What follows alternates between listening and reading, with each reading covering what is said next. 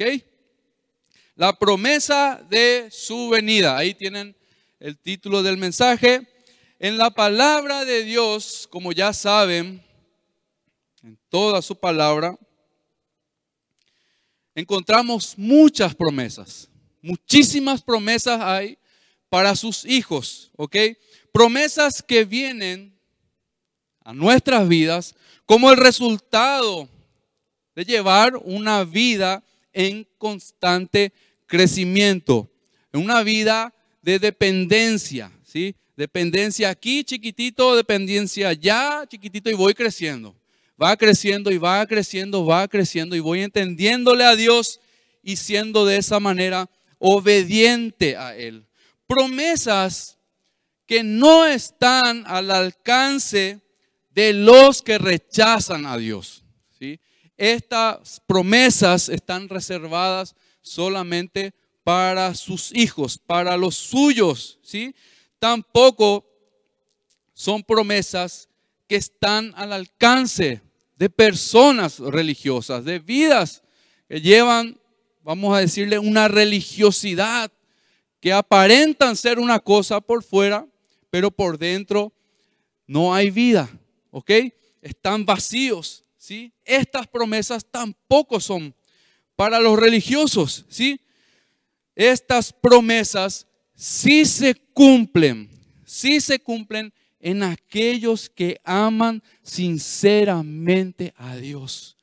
En aquellos que aman a Dios a pesar de todo lo que son y de lo que no son. Aman a Dios. Y les voy a mencionar algunas para rememorar, para tener presente esto porque te puede servir a vos hoy algunas de las promesas, ¿ok? Vamos a mirar algunas de ellas. La primera promesa que todos hemos recibido aquí es la promesa del perdón de nuestros pecados. Es una promesa que todos recibimos al acercarnos a Dios en arrepentimiento por lo que hemos hecho. La promesa del perdón de nuestros pecados. Juan capítulo 1, versículo 9 Dice así, pero si reconocemos ante Dios que hemos pecado, podemos estar seguros. Dice, ¿qué, ¿qué quiere decir esto? Convicción. Podemos confiar, podemos estar seguros de que Él, que es justo, nos perdonará y nos limpiará de toda maldad. Qué grande promesa se cumple en todos los que se acercan a Dios a pedir perdón por sus pecados y se arrepienten de verdad. Qué grande promesa, hermanos. Otra promesa más, la promesa de su provisión, por ejemplo. ¿sí? Filipenses 4, versículo 19 dice, por eso, de sus riquezas maravillosas, mi Dios les dará por medio de Jesucristo todo lo que, todo lo que les haga falta. Esa promesa de su provisión no es de acuerdo a lo que nosotros pensamos que necesitamos. Dios es el único que sabe realmente lo que necesitamos. Por eso tenemos que ir hasta Dios, quien es el que da y el que provee todo lo que necesitamos. Y hablando espiritualmente, todos necesitamos, ¿verdad? Entregar nuestras vidas a Dios primeramente y todos necesitamos aprender a depender de Él. Entonces, esa provisión espiritual está para nosotros. Esa provisión hasta material está para nosotros cuando la usamos para hacer su voluntad. El Señor no se va a negar. Si tu vida está entregada y rendida a los pies del Señor, tu deseo más grande, tu anhelo mayor va a ser el hacer su voluntad. ¿Y cómo es que Dios no te va a proveer de lo que necesitas para hacer eso? Si vos te acercás al Señor con un corazón humillado, reconociendo tus pecados y tu incapacidad, ¿cómo el Señor no te va a proveer la capacidad y el poder para abandonar ese pecado. Él lo hace. Él lo hace. No lo haces vos, no lo hago yo. Él lo hace.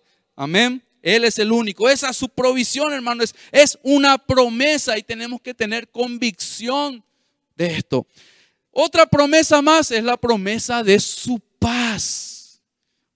¿Cuántos quieren de su paz? ¿Cuántos ya experimentaron de su paz? Juan capítulo 16, versículo 33. Dice así. Les he dicho todo lo, todo lo anterior para que en mí, dice, para que en mí, ¿en quién? En el Señor, solo en Él, para que en mí tengan paz, para que en mí encuentren la paz. Aquí en el mundo tendrán muchas pruebas y tristezas, muchas aflicciones, ¿sí? Pero anímense, dice. Esta es la confianza que tenemos y la convicción que tenemos de que el Señor está al control de todas las cosas. Anímense porque yo he vencido al mundo. Esta es una promesa, hermanos, que nos ayuda, nos sostiene, Y nos hace mirar para arriba, para dejar de mirar las cosas de este mundo, ¿sí? Y las soluciones que podamos nosotros colocar ahí según nuestro conocimiento, según nuestro parecer, para encontrar la paz, para encontrar el camino de la paz. En el mundo no existe, no hay paz. No, jamás vamos a encontrar la paz en el mundo. ¿Ok? Jamás es solo en Dios, en Él. Y así, si vamos a enumerar, vamos a irnos toda la noche aquí. Pero como estas, hay un montón de promesas en su palabra. Hay promesas que dicen que Él nos escucha. Él oye, Él inclina sus oídos a la oración de sus hijos, al clamor de sus hijos. Él nos oye, hermanos. Imagínense, piensen en esto, que un Dios, un Dios, el creador de todas las cosas, y no es cualquier Dios, sino, que es el Dios en mayúscula, puede escucharte a vos y puede escucharme a mí. Famoso tenemos problemas a veces, nadie nos escucha, nadie nos hace caso, nadie me entiende, todos me odian. El Señor nos escucha. El Señor nos escucha. Está la promesa de su protección, por ejemplo. Está la promesa de, su presencia con nosotros su Espíritu Santo que nos acompañará, que nos acompaña y nos acompañará. Y aquí yo estoy con vosotros, le dijo el Señor a sus discípulos, todos los días hasta el fin del mundo. La promesa también de una larga vida. ¿Cómo tenemos esa promesa o cómo la agarramos? Una larga vida. Cuando honramos a nuestros padres. La promesa de que los hijos nunca se apartarán de Dios si les instruimos a tiempo. Y así, etcétera. Un montón de promesas más. Tremendas promesas, hermanos, que si nosotros las, las, las miramos, las meditamos y las tenemos en nosotros, las guardamos, ¿verdad? Es porque estamos guardando a Cristo en nuestras vidas. Y esto es lo que nos va a mantener. Y, y sus promesas se cumplen. Él no es mentiroso. Él no falla, Él no miente. Él es un Dios que cumple su palabra. Ahora, lo interesante aquí, hermanos, es que Dios no solo hace promesas para que nosotros las experimentemos aquí en el mundo o las disfrutemos aquí en el mundo, sino que también hace promesas y que son para sus hijos que van más allá del hoy, más allá del ahora, que son promesas futuras. Estas promesas futuras son las que también tenemos que mirar. Y me ha tocado mucho porque realmente, siendo sincero así, muy pocas veces tengo presente de esa promesa, esa gran promesa futura del Señor, que un día va a venir por nosotros. Y todo ese acontecimiento especial que va a ocurrir delante de los ojos de todo el mundo. Y eso me tiene que servir a mí para algo. Esas promesas futuras son las que también tenemos que mirar. Ocurre que muchas veces solamente miramos todo lo que pasamos aquí y todo lo que podemos recibir como consecuencia de las cosas buenas que hacemos y consecuencias también de las cosas malas que hacemos. Entonces, todo el tiempo estamos centrados en esta vida. Pero esta es una vida pasajera. Nuestro tiempo aquí es breve. Es un paso nada más a lo que realmente se viene y a lo que el Señor nos presenta para que nosotros lo, lo podamos obtener, que es la salvación de nuestras vidas. Estas promesas que nosotros necesitamos mirar, que están allá adelante, nos sirven para no perder el rumbo de nuestras vidas. Mientras estamos caminando, miramos para adelante, donde está ya el Señor, ¿sí? Porque ¿cuántos saben de que todavía no hemos llegado a la meta? Todavía no hemos llegado a la meta. Algunos quizás, y yo me incluyo, nos hemos conformado cuando llegamos a un cierto nivel, a, un, cierto, a una cierta experiencia o relación con Dios y nos hemos conformado y nos hemos quedado ahí, quietitos. Yo ya estoy bien, estoy tranquilo, yo le conozco a Dios, yo le amo a Dios, Dios me ama y tantas cosas así. Pero el camino sigue. La carrera sigue. Aún no hemos llegado a la meta. Por eso siempre estamos siendo enseñados aquí, ¿verdad? De que no podemos dejarnos estar. No podemos mirar atrás. No podemos relajarnos. Porque nos vamos a quedar. Nos vamos a quedar por el camino. Decía Pablo en Filipenses capítulo 3, versículo 12. Si me acompañan.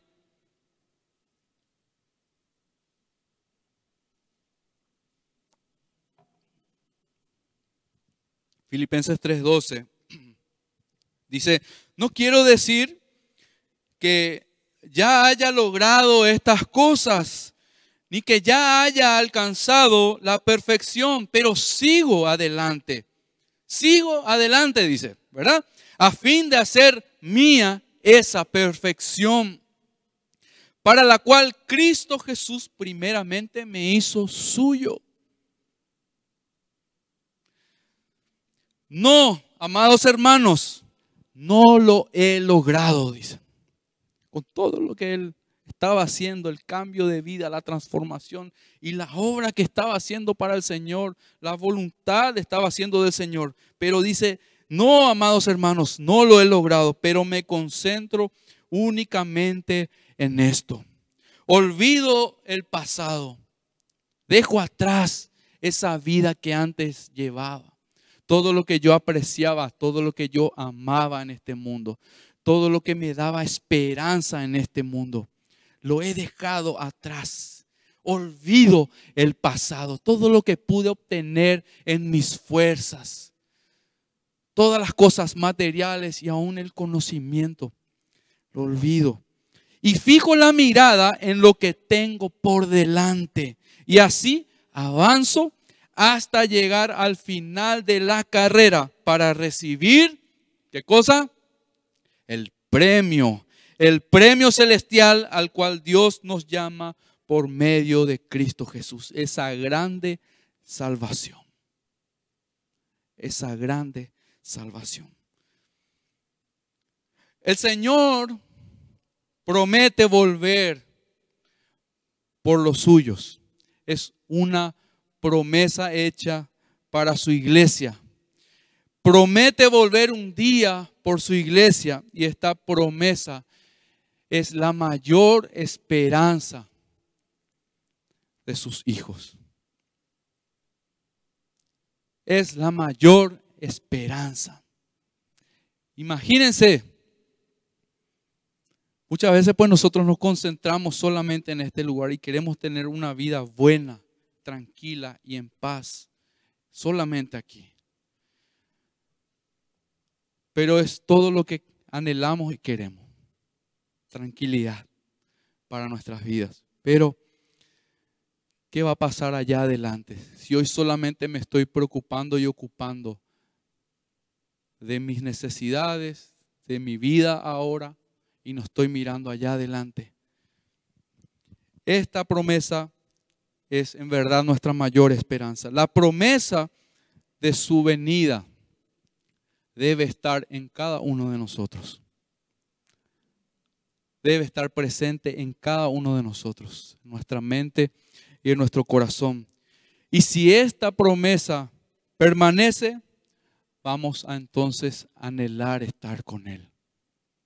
Te pregunto, ¿hace cuánto realmente y sinceramente le dijiste, Señor, Señor, anhelo tanto que vengas? anhelo que vengas a buscarnos. ¿Tenemos la capacidad de decirle eso? ¿La valentía de decirle eso al Señor? Este es un anhelo que tiene que ir en constante crecimiento, porque un día le veremos a Él. Un día le veremos cara a cara, tal y como es. Hoy tenemos a su Espíritu Santo, tenemos su presencia en nosotros. Pero recuerden que estamos en este mundo, ¿sí? Y estamos en este cuerpo de carne, donde mora y habita la naturaleza pecaminosa y con la cual nosotros estamos luchando día a día.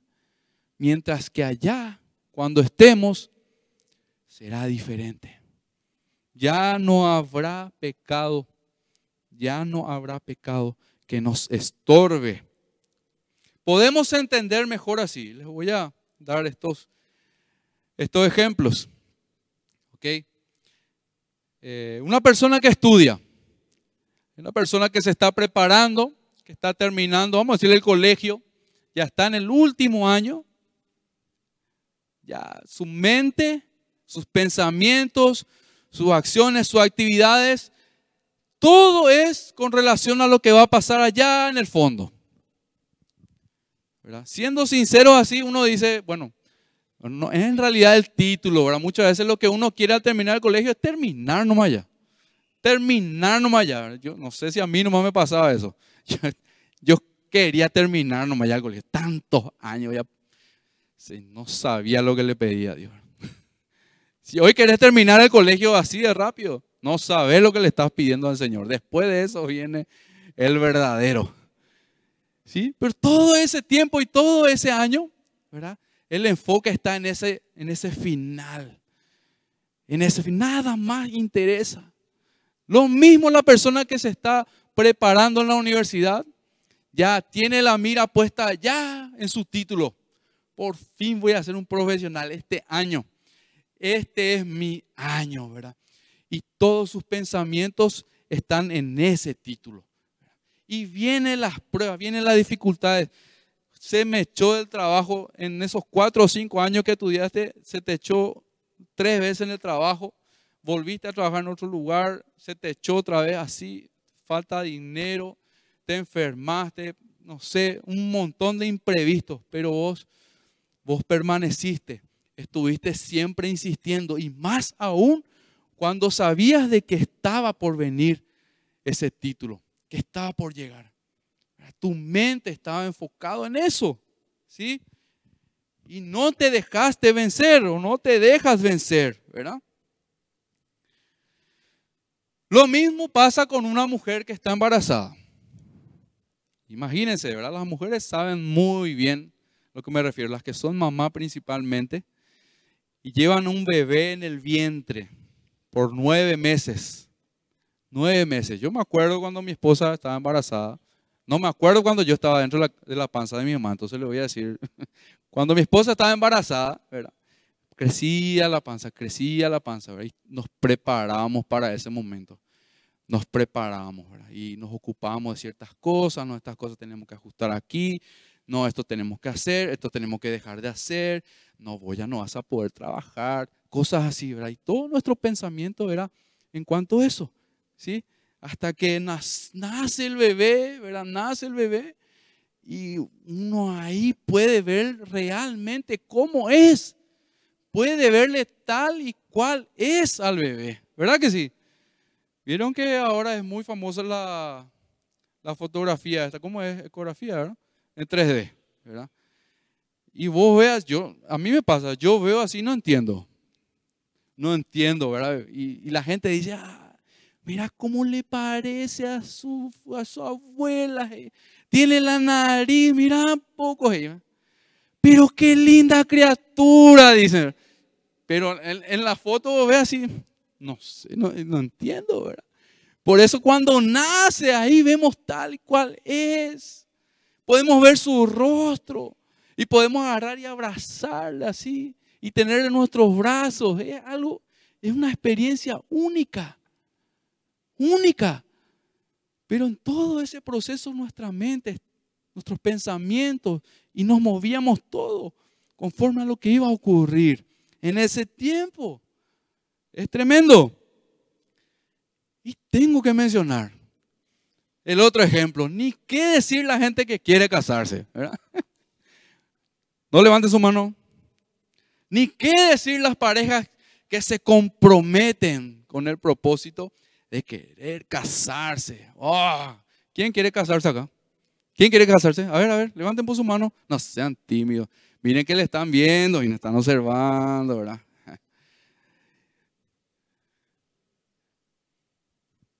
¿Qué es lo que pasa cuando una pareja se compromete y se decide a casarse?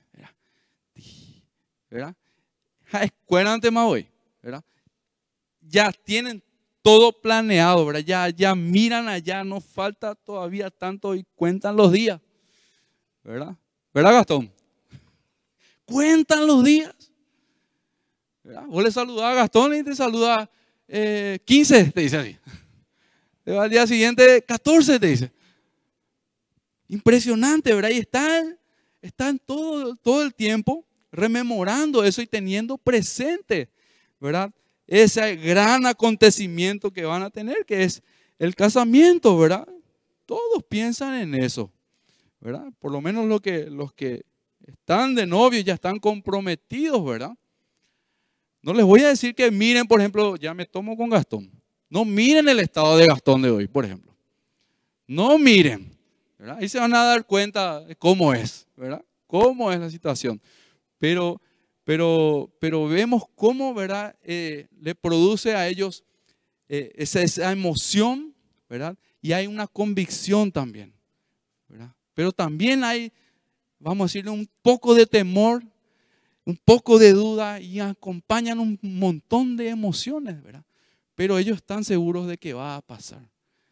¿Entienden?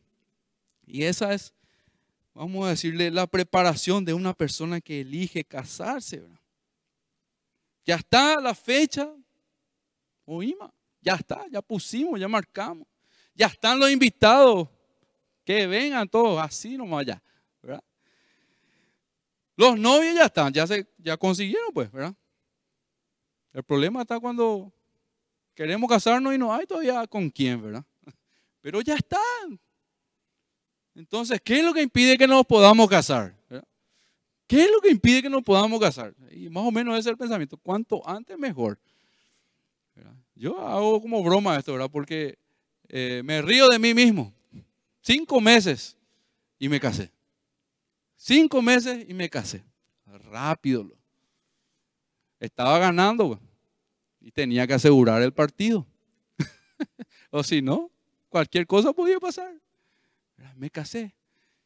Entonces mi mente, mi corazón estaba puesto en eso. Y de la misma manera, el Señor quiere que, que pensemos y que anhelemos que llegue ese día, en donde le veremos a Él tal cual es. Casi no tenemos como ya pueden ver, casi nunca tenemos en nuestros pensamientos el momento en que Él, en el cual Él va a venir. Casi nunca. Por eso no estamos anhelando.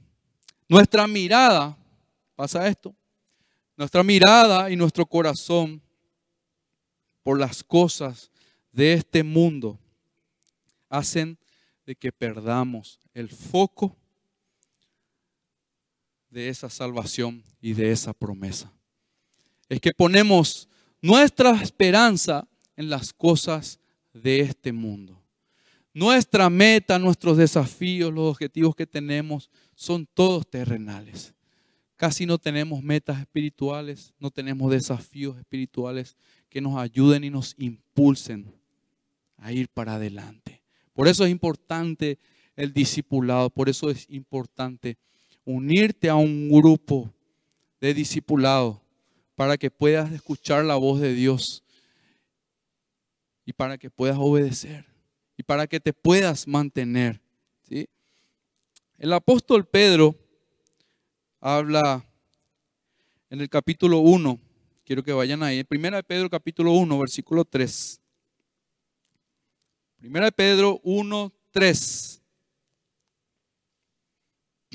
Dice, que toda la alabanza sea para Dios, el Padre de nuestro Señor Jesucristo. Es por su gran misericordia que hemos nacido de nuevo. Porque Dios levantó a Jesucristo de los muertos. Esa salvación que llega a nosotros es porque se ha cumplido la promesa de Dios. Es porque Él ha enviado a su Hijo a morir en la cruz. Y no solo a morir, sino que se ha levantado de la muerte, ha resucitado. Si Jesús permanecía en ese lugar sin resucitar, ninguno de nosotros iba a tener la posibilidad de llegar a Dios. Ninguno de nosotros íbamos a tener la posibilidad de resucitar en Él. Pero por medio de eso, de esa resurrección, ¿verdad? De los muertos, dice, ahora vivimos con gran expectación, dice. ¿Cómo es vivir expectante? ¿Cuántos viven expectantes por lo que vendrá mañana, lo que van a lograr, lo que están buscando? Por ahí sus estudios, en el trabajo, expectantes. Te mantenés atento, alerta, cuidadoso. Y así de esa misma manera, gracias a que Jesucristo se levantó de los muertos, nosotros ahora vivimos con esa gran expectación, dice. Y tenemos una herencia que no tiene precio. Una herencia que está reservada en el cielo para ustedes. Pura y sin mancha, dice. Que no puede cambiar ni deteriorarse. Qué tremendo. Qué hermoso. Qué privilegio, qué bendición. Qué noticia, hermanos. Que nosotros podamos mirar a Cristo, mirar allá su salvación mirar allá el rescate que viene por nosotros, viene por mí, para llevarme allá con Él, para vivir con Él y obtener esta herencia. Y que la herencia mayor es Él mismo. Es su salvación, es su presencia. Esa relación perfecta. Eso es. Versículo 5 dice, por la fe que tienen, por la fe que tienen es fe, fe en Dios. Por la fe que tienes es pues la fe, dice, la certeza de lo que se espera. Es la convicción de lo que no se ve. ¿Ok? Eso es la fe. Y dice acá, eh, por la fe que tienen, dice, Dios los protege con su poder hasta que reciban, ¿qué cosa? Esta salvación, la cual está lista para ser revelada en el día final a fin de que todos la vean. Todos la vean. ¿Desde qué lugar la vamos a ver? Eso cada uno de nosotros va a tener que responderse. Y el 6 dice, así que alégrense de verdad. ¿Cuántos están alegres? Alégrense de verdad. Hermanos, no hay aflicción, no hay pruebas, no hay necesidades, no hay problemas que pueda ser más que el poder de Dios y ese gozo de Dios.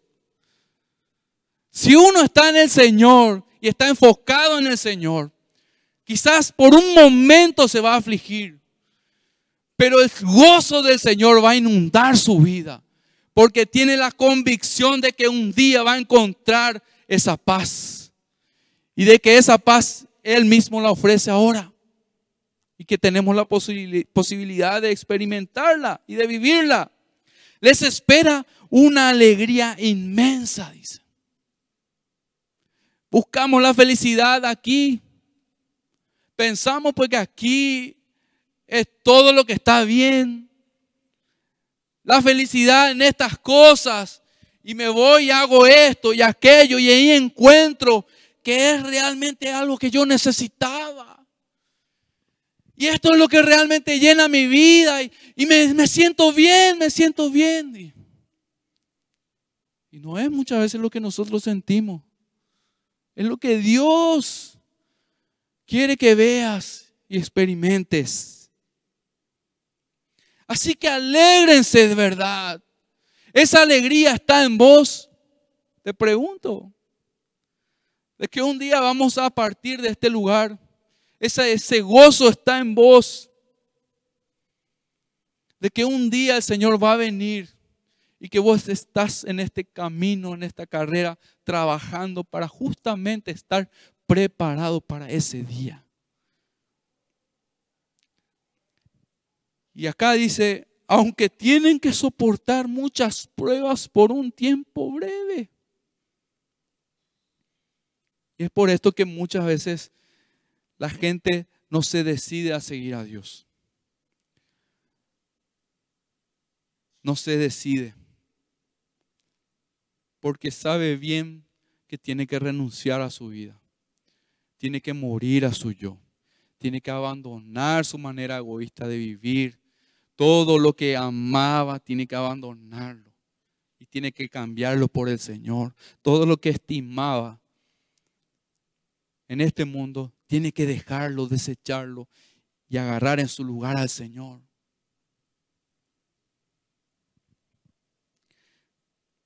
Aunque tienen que soportar muchas pruebas, pero por un tiempo breve, dice.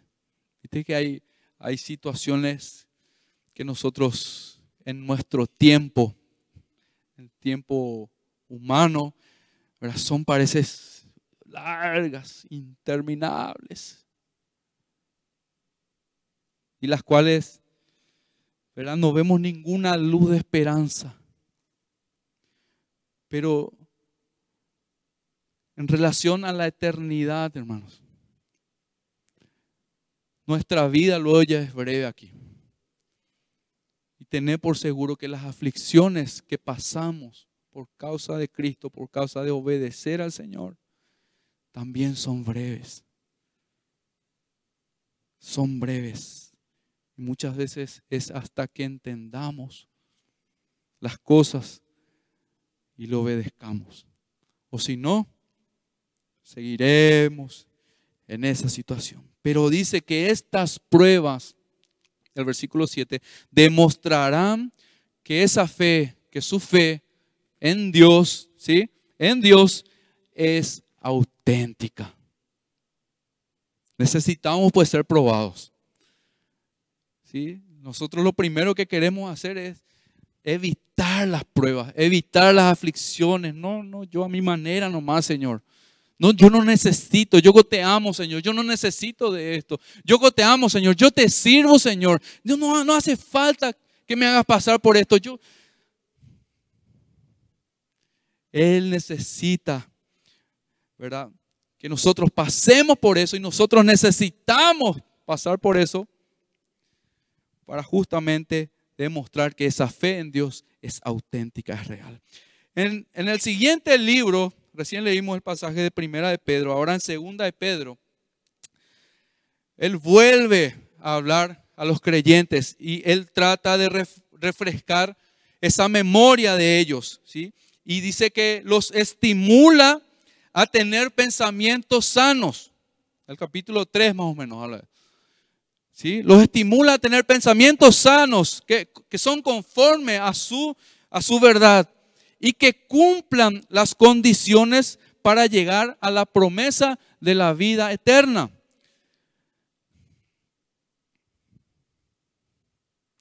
Es interesante que tanto las promesas que son para el hoy, para ahora, para esta vida, como para las que son futuras, allá adelante, en la eternidad, ¿verdad? Están condicionadas, todas.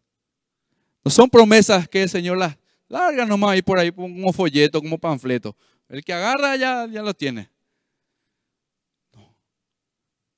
Están condicionadas. Por eso la salvación está disponible para todos. Está disponible para todos. Él quiere que todos se arrepientan, ¿sí? Pero no todos quieren ser salvos. No todos quieren ser salvos. En otras palabras, no todos quieren obedecer a Dios. Y eso se traduce como que no todos quieren ser salvos. Porque si no querés obedecer a Dios, no querés la salvación. Si querés la salvación, te vas a esforzar. No es que te vas a esforzar para obtener la salvación. Porque sabemos bien que el Señor coloca en nosotros su espíritu y es su espíritu cuando permanecemos en él que produce en nosotros todo lo que sale, ¿verdad? Cuanto más del espíritu nos llenemos, más cosas, ¿verdad? espirituales saldrán también de nosotros. Pero si solamente sembramos para la carne, ya saben los resultados. Muerte, destrucción. Ahora, esas condiciones están bien delimitadas en la palabra de Dios. El Señor siempre fue claro, siempre fue directo y también sencillo. No es nada complicado. Nosotros somos los que complicamos todo. Lastimosamente la gente sigue burlándose del día del Señor. Como una frase dice, ¿verdad? Están cavando su propia tumba. Segunda de Pedro capítulo 3, versículo 3. Ahí aparecen en el camino, en esa carrera, aparecen los burladores. ¿Ok? Segunda de Pedro 3:3 en adelante dice, sobre todo quiero recordarles, y esto es algo que nosotros tenemos que tener presente también, que en los últimos días vendrán burladores que se reirán de la verdad y seguirán sus propios deseos. Eso ha habido siempre gente que se ha burlado de Dios, gente que se ha burlado del cristianismo, diciendo de que es mentira. No existe Dios. Él no va a venir nunca. Nosotros morimos y desaparecemos. Nosotros morimos y nos reencarnamos en tal cosa. Burladores. Entonces dice que en estos últimos días vendrán estos dirán, ¿qué pasó con la promesa de que Jesús iba a volver? Desde tiempos antes de nuestros antepasados, ¿verdad? El mundo sigue igual que al principio de la creación. Pero nosotros sabemos, ¿verdad? Que no es que siguió igual. El Señor también destruyó la época de Noé, ¿verdad? A causa de la maldad y del pecado. Él destruyó este mundo y salvó solamente a Noé, a su familia y a una parte de la creación. Dice el versículo 8, sin embargo, queridos amigos, hay algo que no deben olvidar. Para el Señor, un día es como mil años y mil años son como un día. En realidad, no es que el Señor sea lento para cumplir su promesa, como algunos piensan. Al contrario, Él es muy paciente. Él es muy paciente por amor a ustedes. Qué paciencia nos tiene el Señor. Todos nosotros. No quiere que nadie sea destruido. Esta es la voluntad de Dios. Si, si, nosotros pensamos y tenemos una idea de que Dios es un Dios que solamente castiga, castiga, castiga, castiga, en realidad no le conocemos a Él en toda su profundidad y grandeza, porque Dios es amor y Él quiere y nos quiere dar esa oportunidad de que nos volvamos a Él porque estamos apartados. ¿Sí? Él no quiere que nadie sea destruido, quiere que todos se arrepientan. Por eso, su consejo es todo el bien que nosotros podemos tomar. Aquí está su palabra, está su consejo. Eso poco que vos escuchás de Dios o eso poco que vos entendés de Dios, obedece. No te preocupes por lo que no entendés. Eso poco que el Señor te habló, si el Señor te habló hoy en una cosa, agarra y cambia, obedece, obedece. Cuando uno obedece, se purifica. La purificación no es solamente la lectura de la Biblia, se purifica cuando obedece. Él solo está retrasando su venida para darnos la oportunidad de arrepentirnos y de entregar nuestras vidas a Él.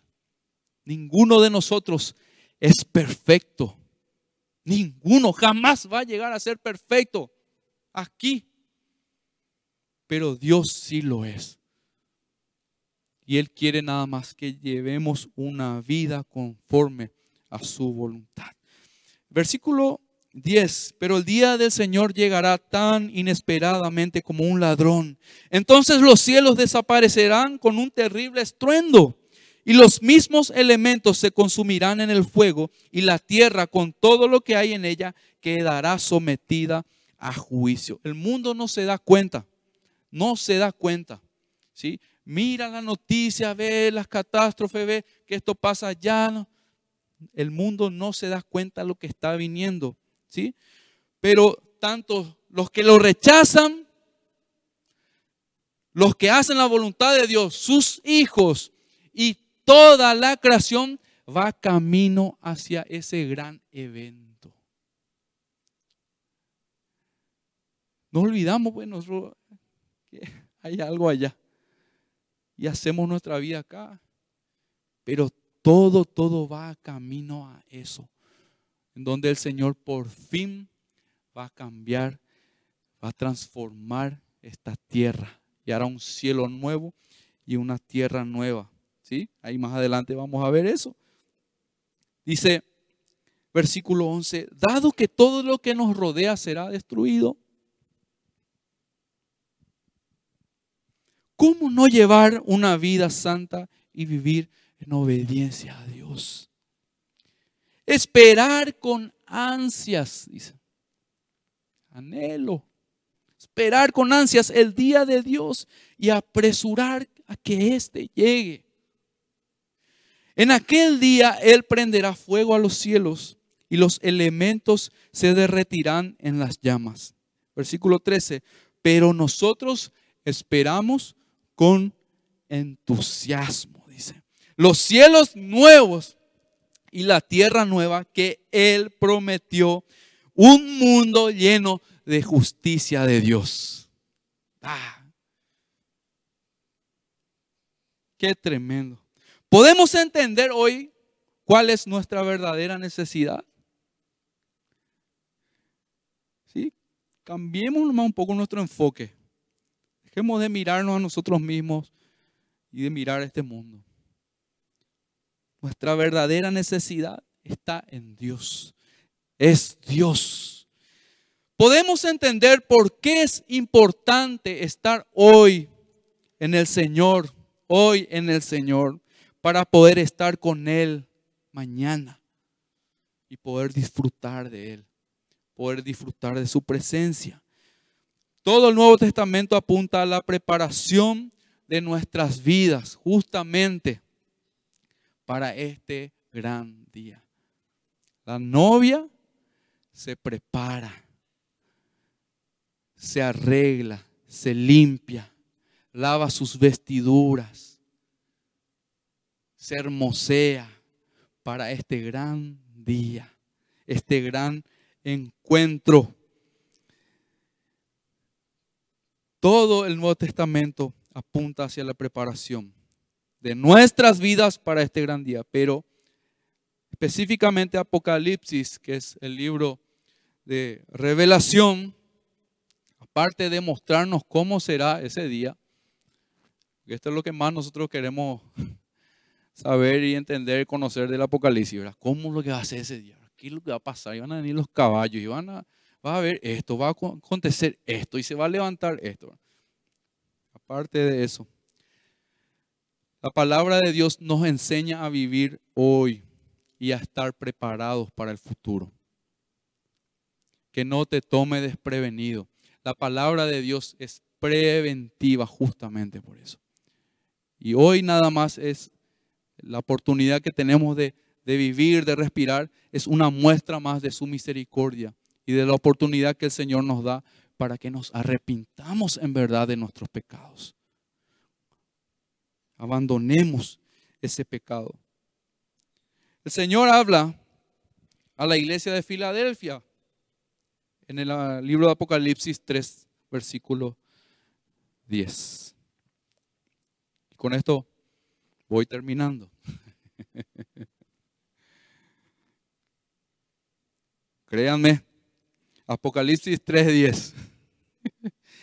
Apocalipsis 3.10, el Señor habla a la iglesia de Filadelfia y también habla a los que estamos aquí presentes. Dice, dado que has, eh, has obedecido, mejor dicho, dado que has obedecido mi mandato de perseverar, yo te protegeré del gran tiempo de prueba que vendrá sobre el mundo entero para probar a los que pertenecen a este mundo. Yo vengo pronto, dice el versículo 11. Yo vengo pronto. Aférrate entonces a lo que tienes. Aférrate a esa palabra que el Señor te dio, a esa enseñanza que Él ya estableció y colocó en tu corazón un día. No pierdas eso, porque esa palabra es un tesoro. Y esa palabra es lo que a nosotros nos mantiene con vida. Por lo tanto, aférrate, dice, a lo que tienes. Para que nadie te quite tu corona. Apocalipsis 22, 7 dice Jesús este último pasaje. Pongan atención. Cuando el Señor dice esta palabra, hermanos, porque nosotros tenemos que abrir bien los ojos. Pongan atención. Yo vengo pronto, nuevamente. Yo vengo pronto. Esa, esa palabra pronto no necesariamente se refiere ¿verdad? a que Él va a venir ya, al instante o con una rapidez, vamos a decirle, en nuestro tiempo. Él va a venir en su tiempo, pero cuando Él venga, va a pasar rápido. Rápido va a pasar. Dice, pongan atención, yo vengo pronto. Y Dios bendiga a los que hagan caso de la profecía que está en este libro. Hermanos, esta promesa la podemos tomar nosotros, la podemos hacer parte de nosotros, pero únicamente se va a cumplir en nuestras vidas si justamente obedecemos los mandamientos de Dios. Si buscamos obedecer. Esa obediencia no va a ser perfecta. No es que vos vas a ser una persona santa, que nunca se va a enojar, que nunca va a tropezar. No, no se refiere a eso. El Señor tiene la promesa de que Él perdona nuestros pecados. Nosotros vamos a pecar una y otra vez, vamos a fallar, vamos a dudar, vamos a debilitarnos. Pero las promesas de Dios nos van a sostener porque Él mismo está en nosotros. Y esa promesa final que está allá adelante, que es futura, nos va a hacer que fijemos la mirada en el Señor y vivamos preparados. Amén. Ponete en pie, por favor.